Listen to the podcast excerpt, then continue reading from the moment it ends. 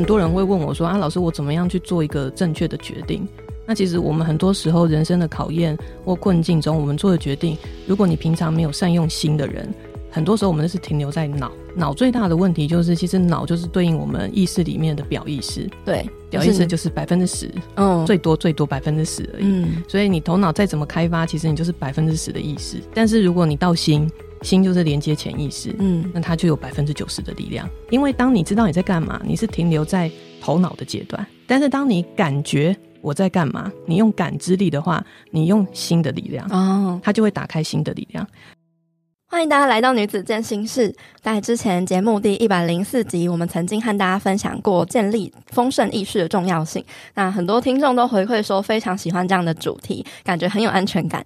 没错，无论我们今天想要拥有理想中的外表体态、美满的感情和家庭、不虞匮乏的财富等等的，内在的安全感都是非常重要的。那我们今天要跟大家更深入的来聊聊有关丰盛的这个话题。这次我们邀请的来宾呢，是最近出版《财富丰盛吸引力》的作者。沈琳要来跟我们分享如何打开内心的能量，创造丰盛的人生。那他本身的个人故事也是非常的精彩，充满转折。相信今天一样也会带给大家满满的身心灵成长的养分。那我们就马上来欢迎沈琳老师。Hello，沈琳老师。Hello，佩佩好，各位朋友大家好。其实我呃，应该说小时候就有一些特殊的体质啦，但是因为成长的背景，就比如说，因为我像我爸是一个法官，后来是因为就是我爸爸生病了。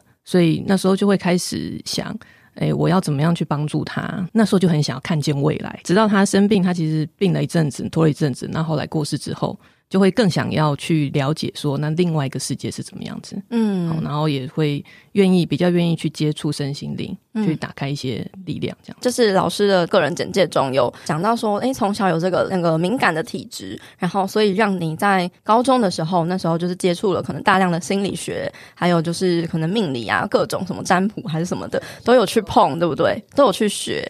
从国中就开始，那时候小女生的时候就很喜欢星座啦、占卜啦，一一堆有的没有奇怪的东西，就特别喜欢看。哦、然后后来就大学接触了紫微斗数啊，然后后来又学了什么，反正大部分大家听过什么奇门遁甲、什么 八卦、哎易经啊，什么都、嗯、都多少有点接触。就是那个神秘学的部分，对，接触了很多。对，对有让你得到什么样的帮助吗？我觉得对我来说，整个人生到现在来看，比较像对照组。嗯，就是从前面你可能会想要去寻求。就是未卜先知，知道未来会发生什么事情。嗯，然后我现在遇到的困境，我怎么样去选择决定，好像比较好，比较正确。嗯，那时候停留在那样的状态，但是现在回头去看，你就会知道说，哦，也许那个时候对我自己的成长来说，它就是像一个幼稚园。就是也许我们可以有更进步的时候，就是当你开始更靠近你的心，你会知道一个真正来自内心深处的答案。我觉得那个又又是不一样的状态。可以跟大家分享一下，后来就是嗯、呃，为什么没有选择变成嗯、呃，可能是占星老师啊，还是占卜的算命师啊之类的，反而去读了律师，然后还成为了补教的名师。其实很有趣，就是我现在回想，就是我在当补习班老师的时候，就是教的学生都是那种要考律师法官的。然后有时候我还，我现在想起来，就是我还在教室休息室，有时候还会帮同学看命盘。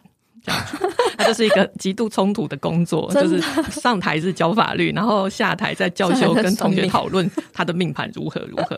然后那时候也没有收费，那时候就觉得那时候觉得这样可以帮助别人，那时候以为这样可以帮助别人，那时候会觉得说啊，我可以借由命盘让他知道，就好像那种趋吉避凶的概念。对，其实我后来接触了新时代，接触了比较多身心灵，就包含我的指引带我去发现一些一些知识。后来我就发现我没有办法再做。这种解命盘啊、占卜的事情呢，嗯，因为你就会知道，你讲的话不是真心的。一个人的命运不可能被一个命盘、一张纸就框住了，对，他应该是有更多的无限的可能存在。嗯嗯，今天就是要跟大家分享的很有趣的一点，就是我们常常都会觉得命盘啊、占卜啊，它也许是一个方向、一个指南，但是我们又常常被它框架住，所以这个东西很争议，就是大家会觉得，哎。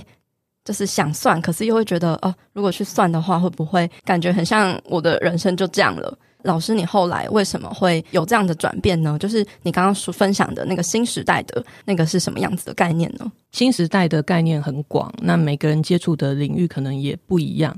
就我自己的经验来说的话，我觉得其实每一个人的内心都有一个很有智慧的指引。那但是那个是需要去发现的。那我们为什么会一直依赖算命？依赖就是想要找其他老师好帮我知道一些事情，是因为没有人告诉我们，其实我们是有力量的。所以，如果我们能够发现自己的力量，然后进一步去开启那个能力，我说的能力就是照见你的内心，知道你内心真正想要的是什么。好，那那个方向如果走对的话，我觉得其实每个人就是自己生命的灯塔。那老师可以多分享一下，说当初就是你毅然决然的放下这个教职，踏上这个你后来去很多国家密集研习的这一条路，是有怎么样的转折故事吗？好，其实就是被逼的，这样 没有啦。其实那时候，因为我我很喜欢教书，尤其补教，就是对我来说是一个我很喜欢做的事情，嗯、一个人生置业的感觉。对，因为其实我教的那个科目，民俗书法是一个很难的科目，非常难的科目。嗯，就是以所有科目来说，对我喜欢做的事情就是化繁为简，我就是把很复杂的东西精简成很简单、很重要，然后你只要。能够抓到重点，其实你就其他可以自己灵活运用的。哦，就是喜欢这样的教法，打通任督二脉的。对对对对，嗯、所以其实这个教法也后来会延伸到我身心灵的部分，因为我我喜欢简单明了的风格。对，那时候是因为其实我教补习班大概教了快十年了。嗯，有一次就是我的指引就是叫我要去不丹，我去不丹的时候就是在大概最后几天，我们去爬一个很很陡峭的山，爬到那个山之后呢，下山的时候就不知道为什么忽然本来是大晴天，然后就变天。然后我就开始一直被很硬的东西打到，然后那是我人生第一次接触冰雹的经验哦，冰雹雨对，然后就很痛很痛，嗯，然后因为那时候我都穿短袖，我们都穿短袖，然后很很薄的衣服，对，所以下山之后其实就很冷很冷，冷到在发抖。那一天晚上我就觉得开始不对劲，我觉得我应该感冒了。隔天我就发烧了，烧到甚至我一度都不能讲话，就是喉咙都没办法讲话，然后烧了很多天。然后回到台湾之后，等到我真的可以开始好像比较恢复正常可以讲话的时候。我就发现，我回去上课，我站在讲台上大概十分钟，我就没有声音了，完全没有声音的状态。法律是一个很严谨又要求速度效率的状态，所以其实那时候那个压力是很大的。嗯，就你知道你声音不行了，但是你又很想要把它做好，把它讲完，还是没办法，还是得屈服啊，因为你就是没有声音嘛。对、嗯，所以后来我就只好放下这个这个工作。就是我的指引就告诉我说，你要开始教身心的东西。我一般讲的事情，其实它是一个。团队，他可能就是比如说，如果一般大家比较熟悉的讲法，就是比如说天使圣团或者是上师们这样。那上师很多，就是比如说像大家比较熟悉什么观，有时候是观世音菩萨，然后有时候是其他的高龄。这边大家听到应该会觉得哇，很像很像是另外世界的事情。但，但我我蛮感激他们的，因为我觉得他们给我的感觉就真的像老师哦，老师像陪伴你身边的感觉。对，就是他不会所有事都告诉你，因为他也不想要你。就是太依赖他，所以你是随时都可以接通他们吗？还是他们想跟你对话的时候，你就能够感觉到？对，基本上他们要讲是可以可以理解。那我要找他们不一定都可以找得到。哦哦哦哦，对对对，有时候他不一定，他会觉得嗯，这工作你就自己解决，自己解决，他们就不会有回应，不会鸟你。对，想要告诉你什么的时候，就会告诉你，然后你就会跟着他们的指引就去做这样子。嗯、呃，其实我一开始很叛逆，嗯，我一开始也没有很想鸟他们，因为我从小到大的教育，我就觉得。你如果要我相信什么，就是你要证明一些东西给我看。对，我一开始眼见为凭。对对对对对，我一开始就抱着研究的心情，是，然后就觉得嗯好，那我就姑且听听看，看你想要怎么做，然后我就去看说到底这样做是不是对的，是不是好的。所以其实我花了蛮多时间在研究的。哦，研究他们嘛，对，研究他们讲的 对不对？研究他们讲的对不对？对，还有研究他给我的线索，嗯，然后去发现一些东西。嗯，结果前面就是有很多好的验证，这样子嘛，所以才后来才会选择去相信。对，我觉得这个是时间累积出来的东西。我我爸爸过世之后，我才开始比较愿意听他们的话，哦，听他们讲的话，对，所以我才会开始去做很多的研究，然后也包含我自己跟学生跟个案，嗯。然后，那你后来就是你放下了教职之后，追随他们的这个要去踏入身心灵的这个领域，你有什么样子的挣扎吗？挣扎一定有啊，挣扎，因为像补习班老师，我一转做身形之后，就听到有的补习班其他科目的老师就说啊，那个沈凌后，就是头壳坏掉了，才会去搞这种很奇怪的东西。就我我都其实都可以理解啦，因为。我们对于不知道的事情会有很多自己的想法，对，跟看法，嗯，所以其实我我觉得我都可以理解，嗯，但当然内心还是偶尔会有质疑啊，想说啊，我这样走到底对不对？我这样做到底对不对？那是不是真的我的指引高龄他们讲的就真的是对的吗？其实我也有很多的想法跟冲突，对，对，嗯。后来你你怎么样子就是去去臣服这件事情？它一定是一段过程，甚至是不短的过程，嗯，才能够让我们从一些过程中去看见，说自己呃有哪边是需要调整的，然后哪边是需要去学习的。所以它是一个很应该讲很长的一个过程，有可能，也许有可能，就是到我这一生结束前，他都还是在走那个过程。因为我觉得人没有。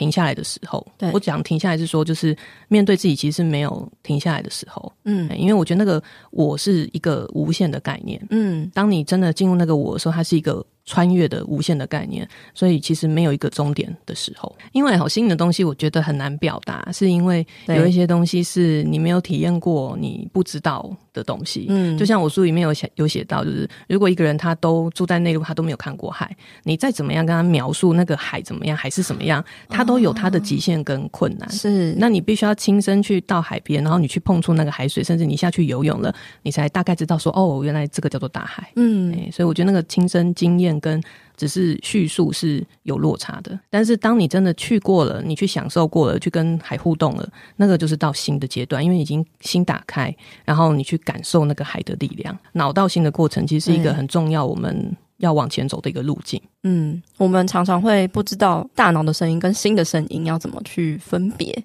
对，所以很多人会问我说：“啊，老师，我怎么样去做一个正确的决定？”嗯，那其实我们很多时候人生的考验或困境中，我们做的决定，如果你平常没有善用心的人，很多时候我们是停留在脑。脑最大的问题就是，其实脑就是对应我们意识里面的表意识。对，表意识就是百分之十，嗯，最多最多百分之十而已。嗯，所以你头脑再怎么开发，其实你就是百分之十的意识。但是如果你到心，心就是连接潜意识，嗯，那它就有百分之九十的力量。那我们就会很完整，而且是很有力量。所以，我们应该要就是更能够去脑心去做一个合作。是，嗯，真的，这很重要。了解。那老师当初就是你，呃，放下教职，然后进入就是身心的领域，诶，是不是有一段是就是到各个国家去研习的这一段经历？那可以跟大家分享一下吗？为什么会就是有这样子的一段经历？然后你在这段经历中，呃，学习到了什么？跟你过去。比较不一样的这个知识，我的指引他呃叫我去的国家大概就是比如说印度，然后不丹、尼泊尔、缅甸，然后美国。美国去蛮多次的。美国很微妙的地方就是美国常常几乎都是去西岸，都是去西岸，嗯、都是去加州那一带或者是附近。那学到什么？其实我觉得他乍看起来，其实他给我很多元的东西。比如说印度，大家就知道嘛，我去的地方就是一个佛陀的。诞生的地方，他的他的家乡以及他修炼的地方。嗯，那你亲自去碰触那些古老的一砖一瓦，那感觉就是在能量上，你会觉得你好像就是可以，仿佛好像可以跟佛陀连接那种感觉。但我觉得连接不是重点，而是去思考说，为什么他可以成为佛陀？就是为什么他他会从一个王子，然后去走向这个修行的道路？嗯，我觉得那是。我们都可以思考的事，而不是说啊，他就是否啊，所以所以他就当然就是这样。就我觉得每个人都有他的一个过程在走，当然他也会有一些掺杂一些呃前世的东西。因为比如说我去印度的时候，我就有感觉到自己的一些一些前世。去很多地方其实都会跟自己的前世去做一个连接，感觉到我前世来过这里这种感觉嘛？在那里生活？对，就是会有一些画面出现，嗯，就是像我前世在那里发生什么事，嗯，这样子会有一些画面。然后像不丹的话，不丹我觉得它就是一个大家都知道，它是一个很快乐的国家嘛，就是大家认为是世界上最快乐的一个国家。那亲眼见到，你就真的是了解说，虽然他们的物资都不是很丰富，那他们也不是一个多先进、科技多先进的国家，但是因为刚好我我我跟我一起去的朋友他受伤，在在玉世华老受伤，所以我们就跑去医院要去找医生。我们要去看医生的时候，经过很多病房。那你就觉得这里根本就不是病房，因为就是一个病床上，病人坐着，其他家人围着他，他们都有说有笑，就是每一间这样看过去都是这个样子，你就会觉得好奇妙哦，因为在其他地方就不是这个样子。对啊，生病大就是不是就满面愁容嘛？对，然后他们就是好像在那里嗑瓜子那种感觉，就是觉得很微妙，所以我觉得哇。它真的是一个，这名不虚传，哎、嗯，真的就是大家都快乐国家。对，就是那个是心灵的快乐，是，就你就见证到说，其实物质不一定要不一定要多好，对、嗯、你心灵很丰富、很满足，其实就够了。嗯，那个是我觉得不丹我最震撼的一件事情，嗯、就是走到他们病房那一段过程。美国我在那边接触的很多都是，其实都跟跟女巫有关。他带我去看的店很多都是女巫店，嗯，因为在其实加州那边有非常非常多的女巫店的概念，嗯，在那边接触到很多神秘学、西洋的神秘学、北欧的文化，我觉得也是蛮有趣的一些过程。其实我觉得这是很有趣的过程，就是我第一次去加州的时候，然后去了一个女巫店，嗯，然后那时候我很菜，因为那时候我才刚开始比较接触新时代的东西，我很菜，我就带了一个灵摆去。然后那时候在店里就是很多很多很奇妙神秘学的东西嘛，我就想说啊，那我就用灵摆问好了，看哪一个最适合我，这样比较快。我觉得这样比较快，要不然自己一个一个感应太累了。嗯、然后后来我走的时候呢，我就觉得不知道哪里怪怪的。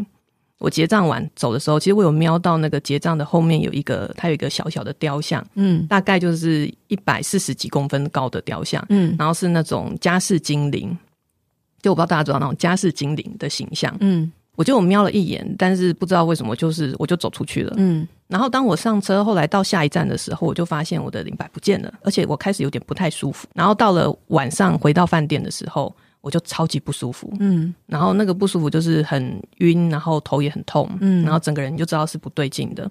所以我就开始点香，因为那时候很菜嘛，所以都会带带香在身边，觉得要保护自己这样子。嗯、那后来我发现，的确是真的是应该有一些状况。嗯，好，我们那一趟去，我第一次去美国，刚好是跟一个也是身心老师，然后她是一个就是女巫这样子。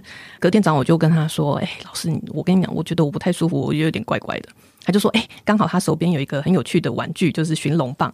好，所谓寻龙棒，就是你两根那个侦测器放在手上，它就会指出来，就是用。”你可以用问对错的方式。哦，我知道它转对不对？就是两根，它如果交叉，比如说有可能你可以自己设定啊，嗯、交叉是对，或或打直是错，这样你自己设定。然后你也可以找东西，说那个东西在哪里，嗯、那个它寻龙棒就会自己指出来那个方向。嗯，所以他就拿出那个寻龙棒来说，来，我们来看看是什么东西跟着你这样子。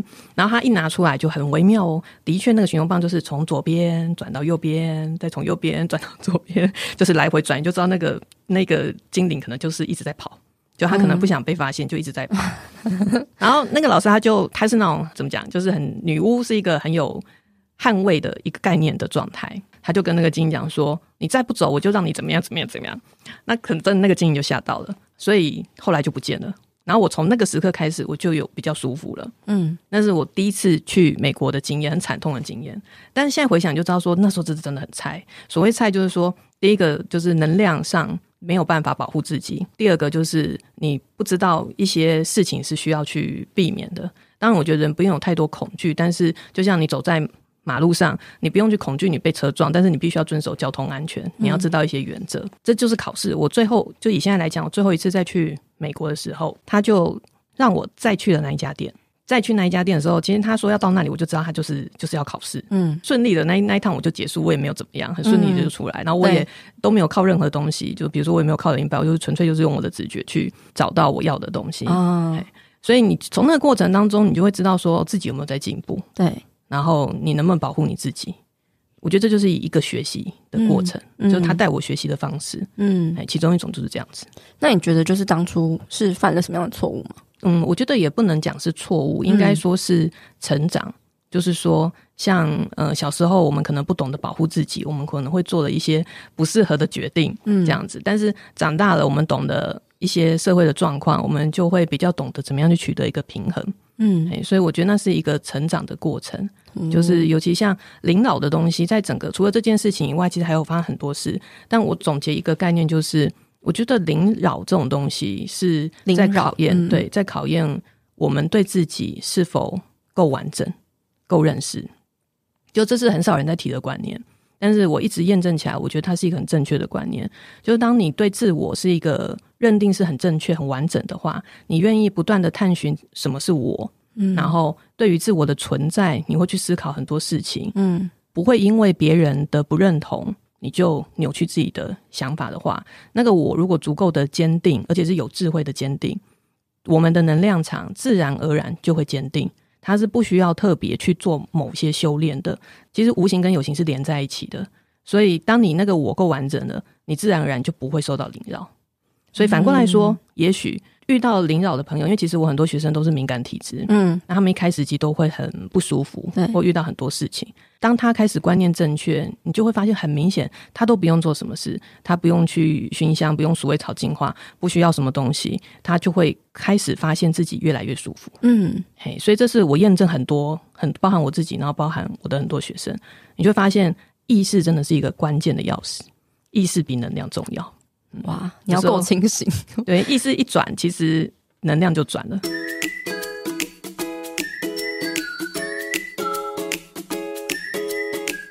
阳光豆米浆营养商谈室，本期节目由统一阳光赞助播出。统一阳光无加糖高纤豆浆，提供优质的植物性蛋白质，一瓶就有十五公克蛋白质。想要健身，一定要喝蛋白粉吗？透过日常饮食摄取足够，其实就不需要营养补充哟。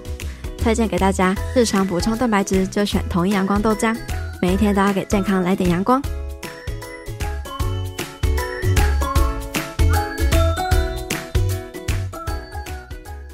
呃，其实我在身心营台湾教的东西是很少人在教的东西。因为学生就会问我说：“老师，那个现在身心很夯，什么能量啊、灵气啦，哦，或者是像那种 bus 啊，是不是？或各种或什么颂钵啦、铜锣啊，对，很多。你为什么对你为什么都不教什么水晶疗愈啊？你什么都不教？很多工具啊，对，嗯，对我我觉得这真的就是工具，嗯。但是重点是什么？重点就是你的意识。所以如果我们只是会用工具，或者是我们只是重重视能量，那有点可惜。因为能量的部分就是像车子一样，有再好的车，你没有一个好的驾驶人。”他也是没有办法带你到你需要的地方，嗯，那意识就是一个驾驶，所以当我们的意识到一个程度，其实你就可以带自己到更远的地方，嗯，所以我觉得我在做的工作其实就是意识的调整的部分。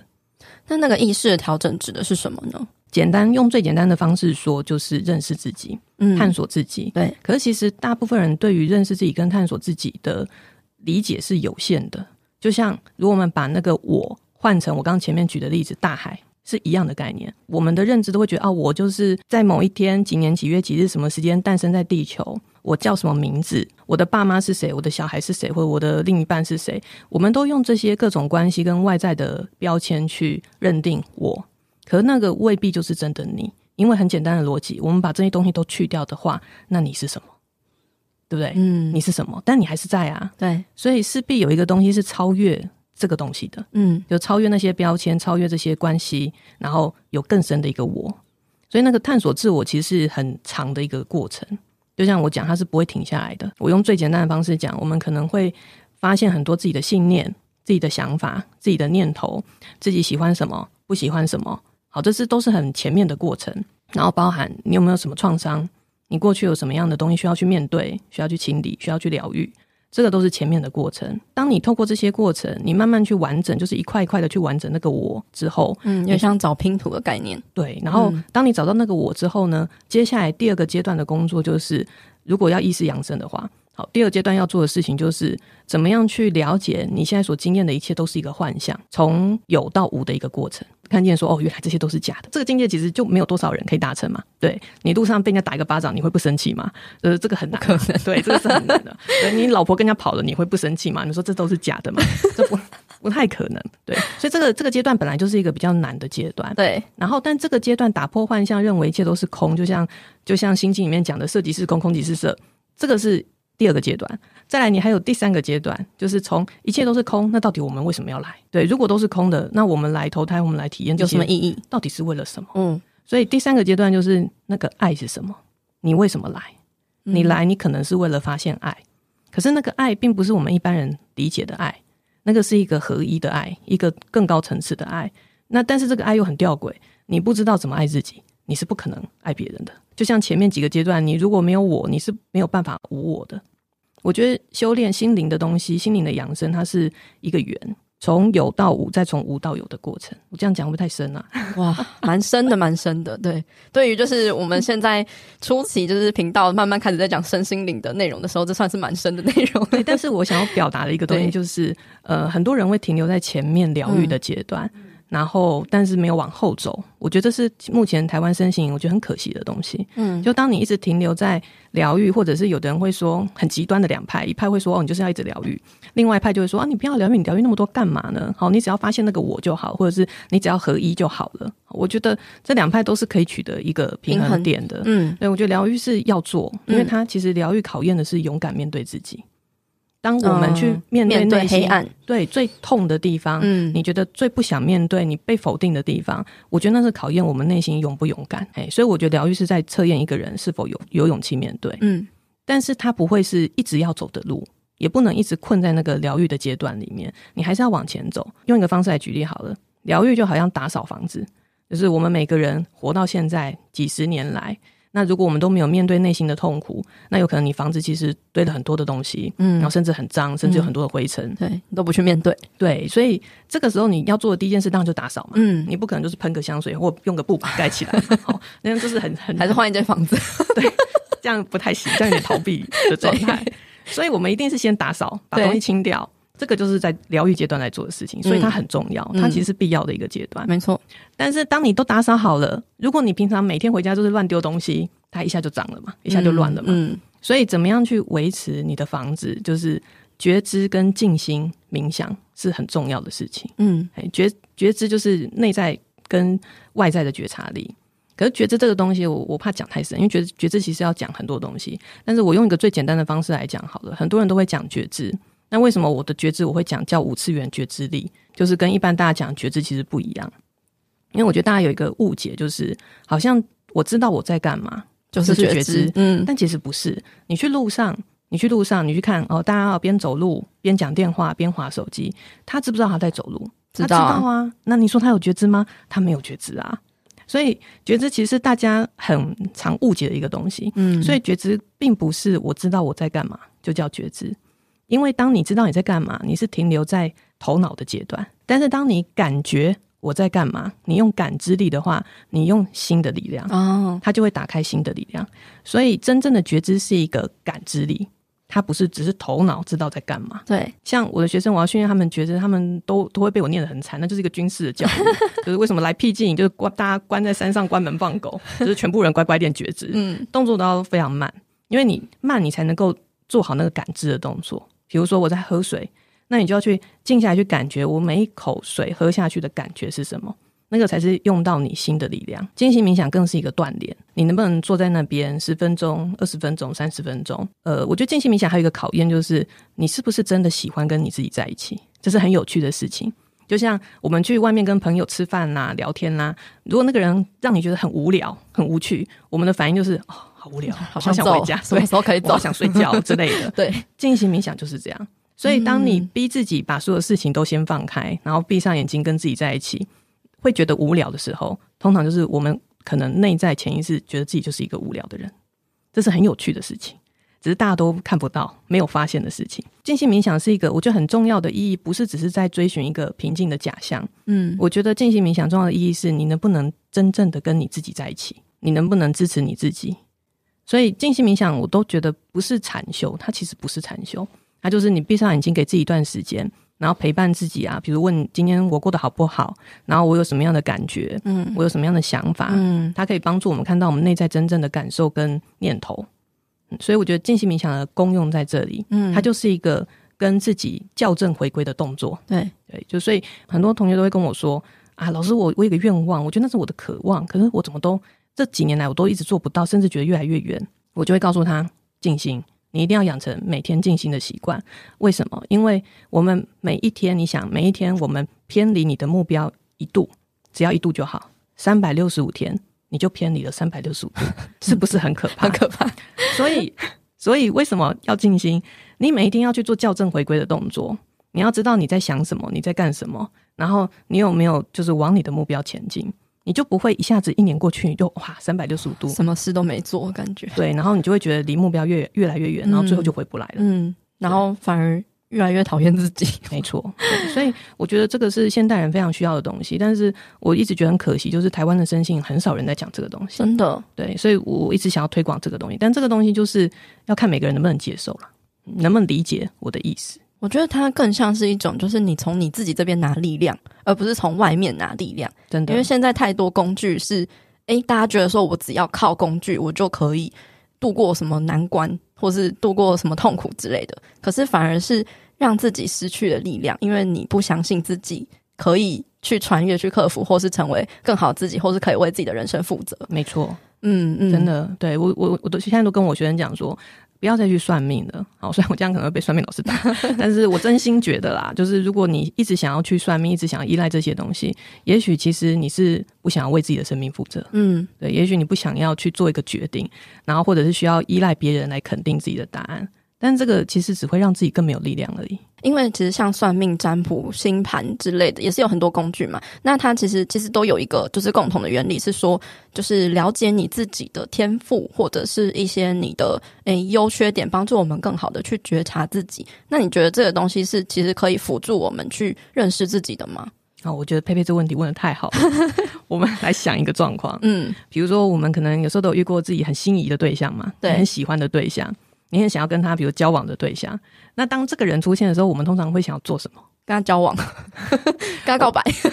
但我们一开始会不会想要说啊，先了解，比如说他喜欢什么啊？Oh. 他喜欢什么？他喜欢吃什么？他喜欢用什么？他住哪边？对。然后他的兴趣是什么？对对对。他喜欢聊什么？对，嗯、因为我们想要投其所好嘛。对。然后，所以我们就会去认识他。是。那以前小时候，我当然也是靠哦，比如星座嘛，哈哦，他是什么怎么做的？哦，所以他可能怎样怎样怎样。嗯、哦，所以我就去对号入座，想说我就赢他的这个喜好，这样迎合他的喜好。用这样的逻辑套回自己身上，当你喜欢一个人，你会想要去亲近他、接近他，是合情合理的。对，所以也许你也不一定会去依靠算命、占卜、星座、命盘。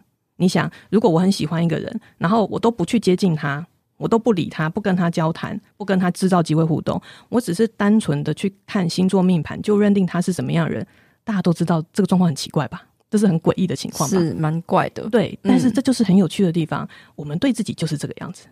为什么我们会去依靠一个算命告诉你你是一个什么样的人？为什么你会去依靠某些，比如说我这样讲会不会有攻击的意思？其实我没有攻击的意思，就是比如说人类图，或者是某些东西，它告诉你你的天赋是什么，嗯，你的个性是什么，嗯，好。那这个我觉得不是说那些东西不好，而是究竟你要过什么样的生命，你要什么样的生活，你要不要成为一个有力量的人？这个是要去思考的东西，因为很多人都会告诉我说：“对啊，我可以借由那个去理解天赋啊，我可以知道自己适合发展什么，这不好吗？”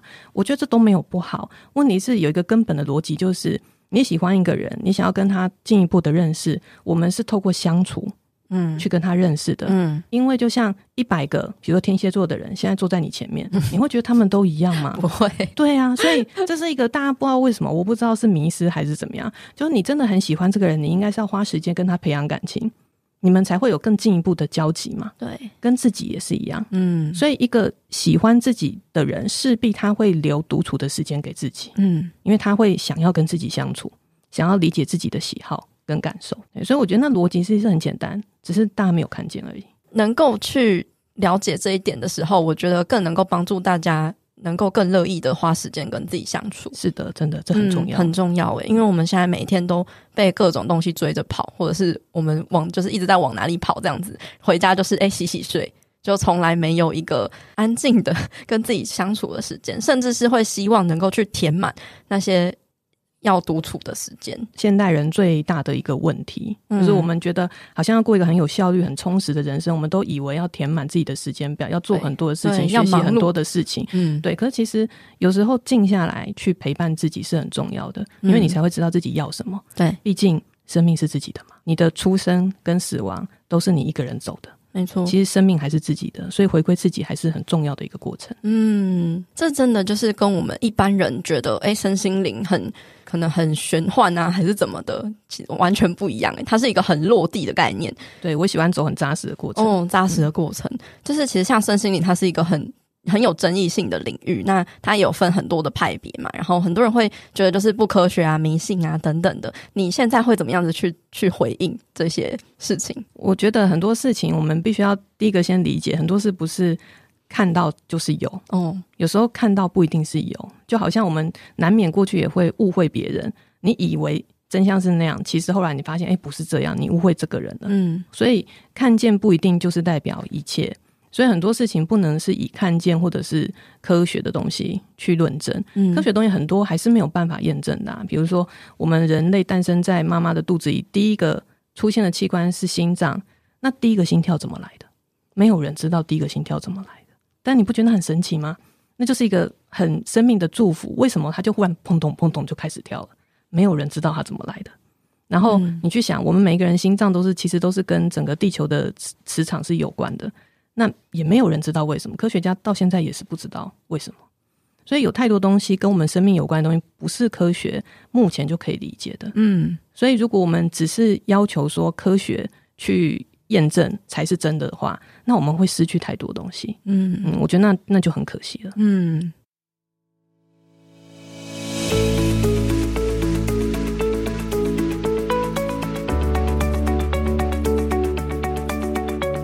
这次跟沈林老师的访谈一样，也是非常丰富精彩，有很多部分的内容是需要慢慢吸收消化的。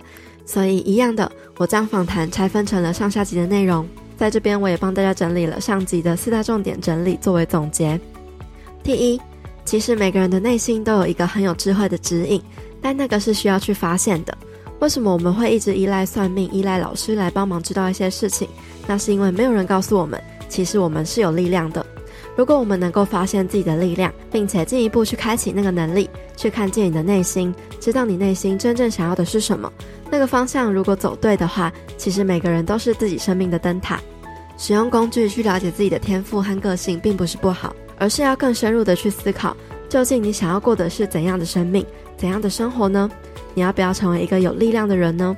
所以更重要的是。假如你真的很喜欢一个人，那应该是要花时间去跟他培养感情，才会有进一步的交集。所以跟你自己也是一样的，一个真正喜欢自己的人，他势必会留独处的时间给自己，因为他会想要跟自己相处，理解自己的喜好跟感受。第二，即便老师有特殊体质，能够收到指引的讯息，但内心仍然会经历很多的自我怀疑、想法跟冲突。因为每个人在面对自己、进入我的探索，是一段很长、没有终点的过程，你才能从中去看见自己需要调整和学习的地方。很多人在经历许多人生考验和困境的时候，不知道要怎么做出正确的决定，那是因为我们平常没有善用心的力量，只停留在大脑的部分。老师在这边举了一个例子，就像一个一辈子都住在内陆、没有看过海的人，即便你怎么去跟他描述海是什么，都会有困难和极限。只有当他真正亲身到海边，触碰到海水，感受海的辽阔，甚至是下去游泳了，才会真正的了解大海是什么。这样的觉知和感受力就是心的力量。当我们只停留在大脑的最大问题，就是顶多只用到十趴的表意识力量。然而，心连接了潜意识，它拥有九十趴的潜力。如果我们懂得去如何接通大脑和心的路径，我们就会变得更完整、有力量。第三，意识比能量还重要。当你的意识转了，能量就跟着转了。现在坊间有很多身心灵疗愈的工具，像是颂钵、能量灵气疗愈等等的工具本身并不是不好，重点是如果只依赖工具，只重视能量的话，会有点可惜。因为能量就像是一台车子，我们的意识就像是驾驶人。你有一个好的驾驶人，才能带你到需要的地方，引领自己到更远的地方。想要调整意识，用最简单的方式来说，就是认识自己，探索自己。但大部分的人对于这部分的理解是有限的，就像前面所说的体验大海的例子是一样的概念。最前面的探索就像是发现自己的信念、想法，喜欢什么，不喜欢什么，有什么样的创伤需要去面对、清理和疗愈等等的。那后面还有更多不同的阶段，更深层次的探索，它就像是一个圆一样，我们都是从有到无，再从无到有的过程。第四。很多人在身心灵成长方面，只有停留在最前面的疗愈的阶段，而没有往后走去发现自我，这是比较可惜的部分。疗愈它是我们必须要做的功课，因为那是在考验你是否能够勇敢面对自己，面对最黑暗、最痛的地方，面对你被否定的地方。疗愈就像是打扫跟整理房子，但如果想要长久的维持房子的干净整洁，平常的觉知跟静心冥想的练习就是很重要的基本功。觉知就是内在跟外在的觉察力。觉知不等于知道，因为知道只是停留在头脑的阶段。但是，当你能运用感知力去感受的话，就会打开新的力量。你需要慢跟静，才有机会去感受。所以，静心冥想更像是一种锻炼，它不是禅修，也不是在追寻一种平静的假象。它最重要的意义是你能不能真正的跟你自己在一起？你能不能好好支持陪伴你自己？你可以闭上眼睛，问问自己：我今天过得好不好？我有什么样的感觉？我有什么样的想法呢？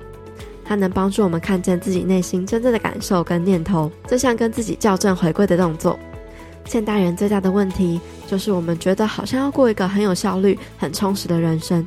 以为每天都要填满自己的时间表，做很多事情，学习很多事情，但其实有时候静下来陪伴自己是很重要的，因为你才会知道自己真正要的是什么。毕竟你的生命是自己的，从你的出生到死亡都是你一个人在走的，所以回归自己是一个很重要的旅程。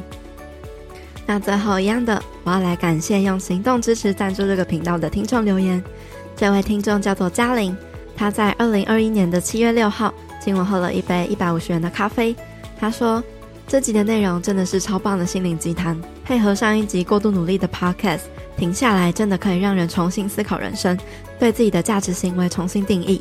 谢谢佩佩一直很努力制作很多的好节目，而且内容越来越广，越来越有深度。每一集的女子健心室，我一定都会准时收听，是你的超级粉丝哦。”哇，谢谢嘉玲的热情支持跟回馈。那这位听众说的应该是第八十五集的节目，我们邀请到反 diet culture 的 Crystal 营养师来聊有关体态焦虑和身体意象的议题。那那集的内容真的很棒，能让我们开始去跟自己的身体和解。那现在我们的节目跟那时候比起来，探讨的层面真的又变得更广更深了。其实我觉得更多的是从本质来看待问题，解决问题。那下一集的内容也记得一定要准时收听，会跟大家聊到人体七大脉轮跟我们的关系，还有要如何让自己的生命达到全方位的丰盛的状态，以及如何调整提升自己的频率，让自己过得更加轻松、喜悦、自在。这两集合起来听就会非常的完整。如果你喜欢我们频道分享的内容，记得要按下订阅，才不会错过我们每周更新的内容。另外，也欢迎你用各种小小行动来支持我们。你可以将这一集的节目画面截图起来，分享到自己的 IG Story 或者是脸书上，并且跟我分享你的心得和想法，或是在 Apple Podcast 上面帮我们打五星评分，并且留下你的好评回馈。又或者是你可以用行动小额赞助这个频道，让我们有更多的资源跟动力继续创作下去。另外，也欢迎你加入我发起的读书会——女子健心聊书会。我们每周都会更新两本我推荐的好书，由我来为大家分享书中的重点精华，一年内带你读完一百本的好书内容。加入的方式也提供在资讯栏中。在新的一年，欢迎加入我们一起成长哦。最后，希望你永远都要记得，你往前踏出的每一小步都是累积，都是进步。所以为自己走过的路喝彩吧。女子健心室，我们下次见喽，拜拜。